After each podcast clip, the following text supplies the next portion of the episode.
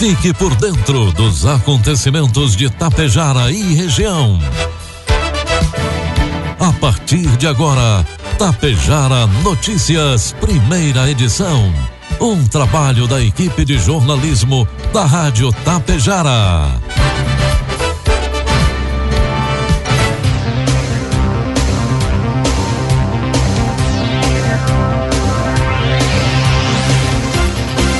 Bom dia, pontualmente, 7 horas da manhã.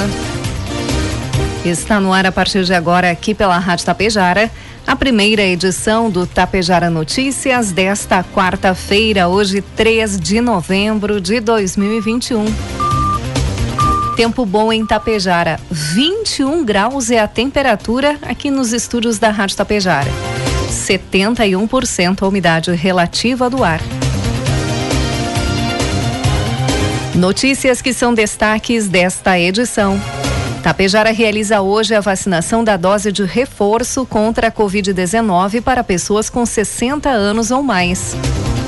Sobe para oito os casos ativos de coronavírus em Tapejara. IP Saúde oferece consultas gratuitas com urologista durante a campanha Novembro Azul. Campanha de multivacinação de crianças e adolescentes é prorrogada até o final de novembro. Com oferecimento de Bianchini Empreendimentos e Agro Daniele, está no ar a primeira edição do Tapejara Notícias.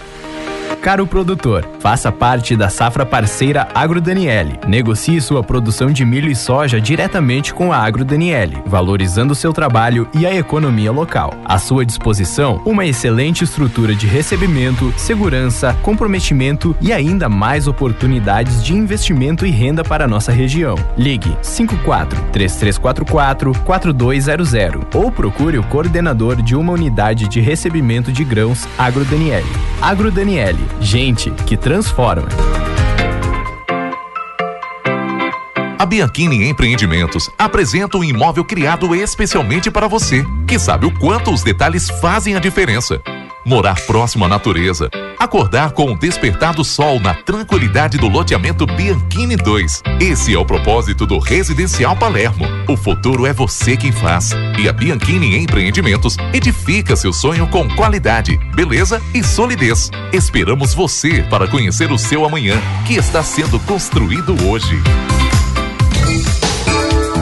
Produtos agrícolas. Preços praticados na segunda-feira pela Agro Daniele. Soja, preço final com bônus, cento e sessenta reais. Milho, preço final com bônus, oitenta e reais. E trigo PH 78 ou mais, preço final com bônus, oitenta e reais. O início deste mês de novembro para o mercado do frango foi de preços estáveis na segunda-feira.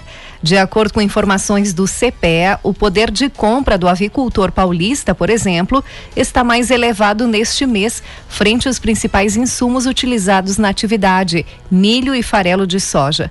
Os preços médios do frango vivo estão estáveis em outubro frente ao mês anterior, ao passo que os valores dos insumos estão em queda.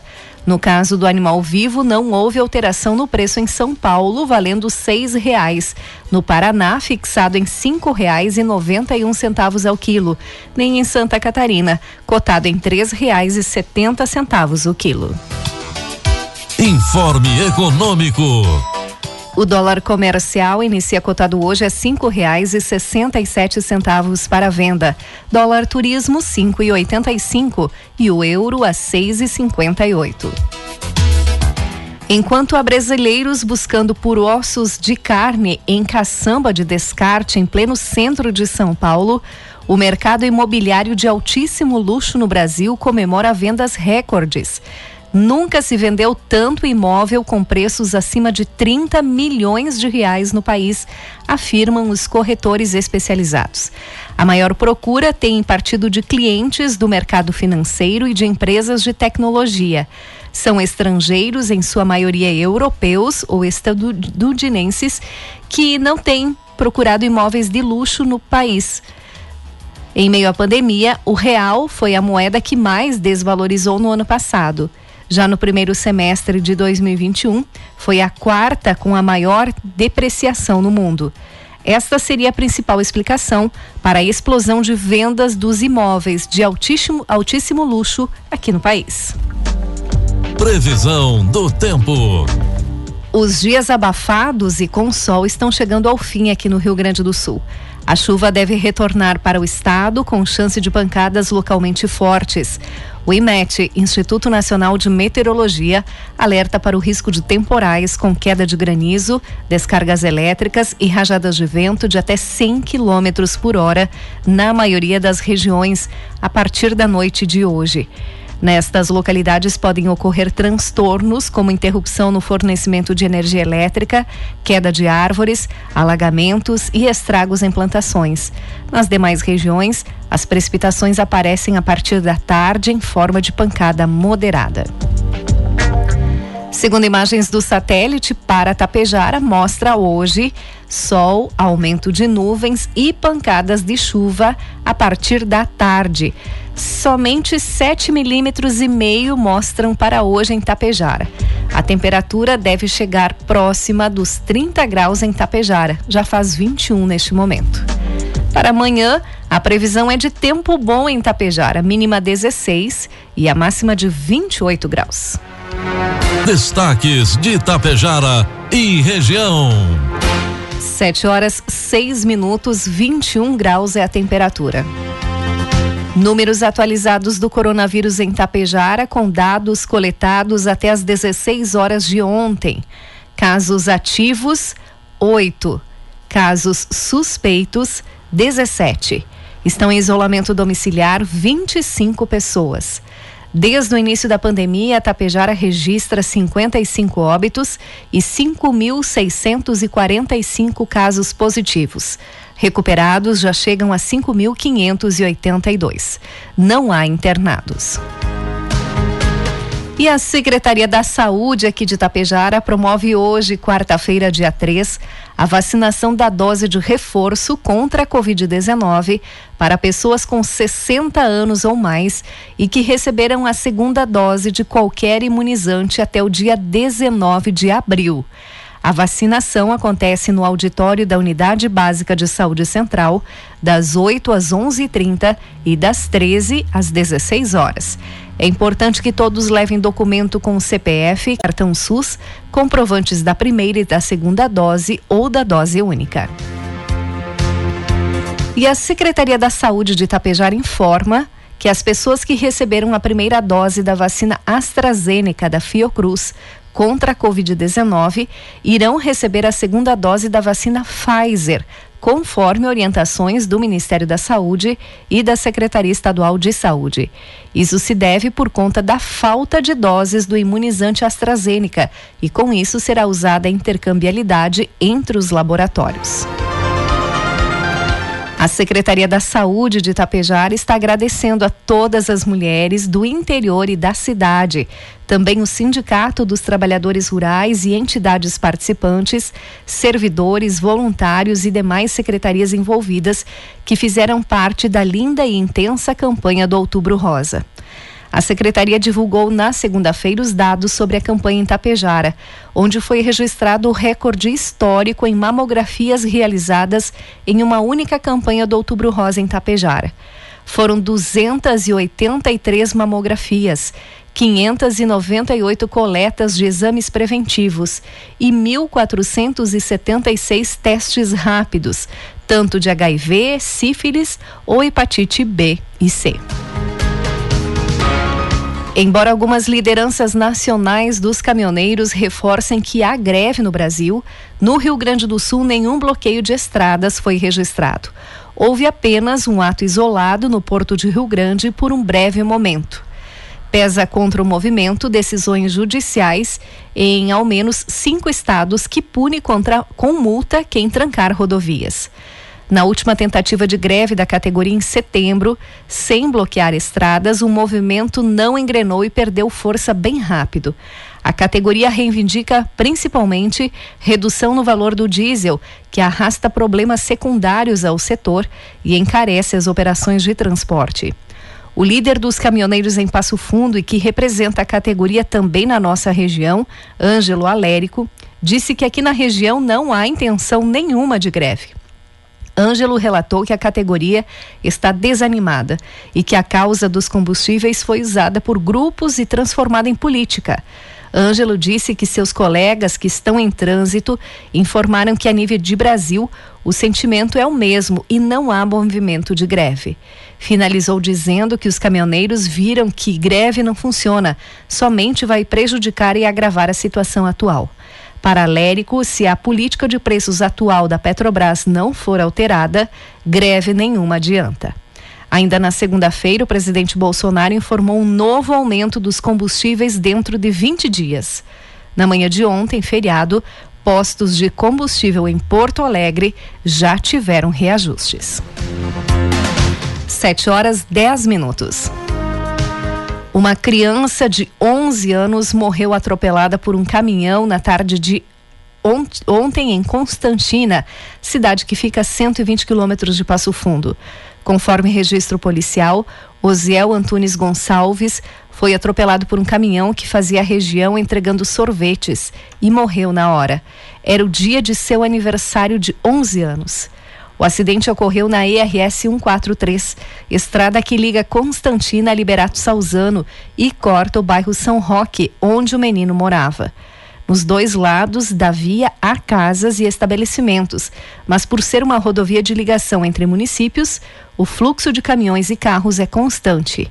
O menino teria parado em uma casa, bebido água e, ao atravessar a pista, foi atingido pelo caminhão que não teve tempo de frear. Novembro Azul é uma campanha que busca a conscientização sobre o câncer de próstata e a importância de cuidados integrais com a saúde do homem. O IP Saúde se une à causa com a proposta de isenção e coparticipação de consultas com os médicos urologistas credenciados durante o mês agora de novembro para usuários com 50 anos ou mais.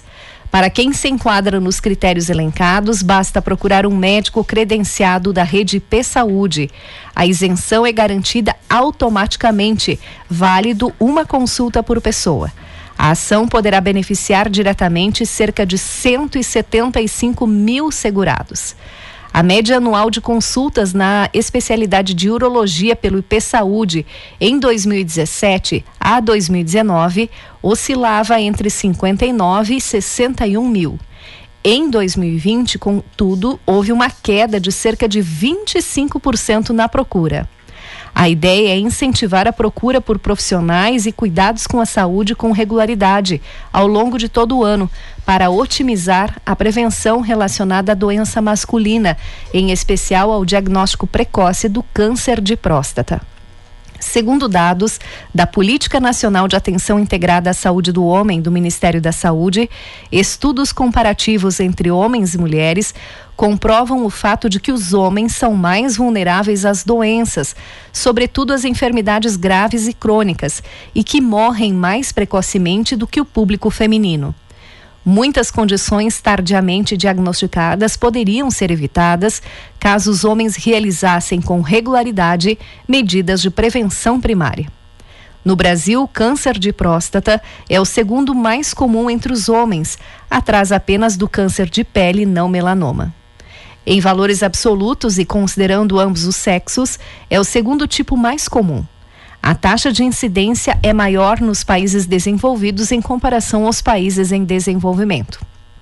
O diagnóstico precoce possibilita melhores resultados no tratamento e deve ser buscado com a investigação dos seguintes sinais e sintomas: dificuldade para urinar, diminuição do jato de urina, necessidade de urinar mais vezes durante o dia ou a noite e sangue na urina. Na maior parte das vezes, esses sintomas não são causados por câncer, mas é importante que sejam investigados por um médico. O câncer de próstata é detectado pelo toque retal e exame de sangue para avaliar a dosagem do PSA. No entanto, nenhum dos dois exames tem 100% de precisão e, por isso, podem ser necessários exames complementares. Esse tipo de câncer é tratado por médico urologista. 7 horas 14 minutos, 21 graus é a temperatura. Foi prorrogada até o dia 30 de novembro a campanha nacional de multivacinação de crianças e adolescentes menores de 15 anos. A estratégia que se iniciou em 1 de outubro tem por objetivo colocar em dia doses do calendário de rotina que estejam em atraso. A pandemia de Covid-19 acentuou em 2020 a queda na procura por essas vacinas, segundo dados da Secretaria da Saúde. Isso pode ocasionar que algumas doenças consideradas erradicadas voltem a circular ou aumente a presença daquelas que vinham com baixos índices de propagação em especial pelo momento atual de gradativa retomada das atividades e retorno desse público às escolas de forma presencial. Ao todo, o calendário de vacinação prevê 14 tipos de vacinas até os 7 anos de idade e outras 8 até os 15 anos, fora as que ocorrem em campanhas específicas, como a da gripe e da Covid-19. Cerca de 2 milhões de pessoas no estado fazem parte desse grupo de menores de 15 anos. Desde o dia 1 de outubro, cerca de 150 mil crianças e jovens foram vacinados com doses do calendário básico. Isso representa 55% do público que procurou um posto de vacinação, já que muitos não tinham dose em atraso para receber e tiveram apenas a revisão da caderneta de vacinação. A orientação da secretaria é que todas as crianças e os adolescentes menores de 15 anos compareçam à unidade básica de saúde com a sua caderneta de vacinação para que um profissional da saúde avalie se é necessária ou não a aplicação de alguma dose. Leilão do 5G começa nesta quinta-feira. Quem traz informações é a repórter Sandra Fontanella. A Agência Nacional de Telecomunicações, Anatel, abre nesta quinta-feira os envelopes com as propostas para o leilão do 5G. A tecnologia vai permitir frequências para o novo padrão de conectividade móvel com internet de alta velocidade para o Brasil. O certame reúne 15 empresas e consórcios interessados. Apenas cinco das concorrentes são operadoras que já atuam no Brasil, como TIM, Claro e Vivo. Os outros 10 que estão na disputa têm potencial para se tornarem novos operadores no país. A professora de Economia da Universidade Federal do Rio Grande do Norte, Esther Maierovitz, analisa os impactos sobre os setores da economia brasileira a partir da implementação do 5G híbrido, que inicialmente vai utilizar parte do 4G e, na prática, simplesmente amplia a velocidade de conexão. Aqueles setores que tendem a, a, se beneficiar mais são aqueles mais internacionalizados, como no caso o setor financeiro, os serviços online e o agrobusiness. O impacto do 5G, portanto, ele depende da estrutura produtiva que ele vai encontrar no país. E no Brasil, que é um país em pleno processo de desindustrialização, o 5G ele não pode fazer mágica para fortalecer a indústria da transformação. A expectativa do governo com a instalação do 5G é que o produto interno bruto, PIB brasileiro, aumente 6 trilhões e meio de reais nos próximos 15 anos. Esther diz que essa estimativa é delirante e os prognósticos para a economia brasileira são os piores uma conjuntura internacional que é marcada pela corrida tecnológica, baseada em grandes investimentos públicos, especialmente em infraestrutura, política industrial, crescimento dos gastos de ciência e tecnologia nos países avançados, como Estados Unidos e Alemanha, mas também na China, a atual política econômica brasileira vai na contramão e tende a agravar o atraso brasileiro e ter efeitos recessivos no curto prazo. No longo prazo, o efeito vai ser a maior periferização do país no cenário internacional. Os lotes do leilão são divididos em nacionais e regionais e quatro faixas de frequência por onde ocorre transmissão dos dados. Se todos os lotes forem arrematados, a expectativa é que o leilão possa levantar mais de 49 bilhões de reais. Desse total, apenas 3 bilhões vão aos cofres públicos. O restante será utilizado em obrigações de investimento, como por exemplo, 7 bilhões e meio de reais para levar internet às escolas de educação básica. Agência Rádio Web de Brasília, Sandra Fontela. Agora 7 horas 19 minutos, 21 graus é a temperatura. Encerramos por aqui a primeira edição do Tapejara Notícias. Outras informações durante a programação da Rádio Tapejara. Às 12h30 tem a segunda edição. A todos um bom dia e uma ótima quarta-feira.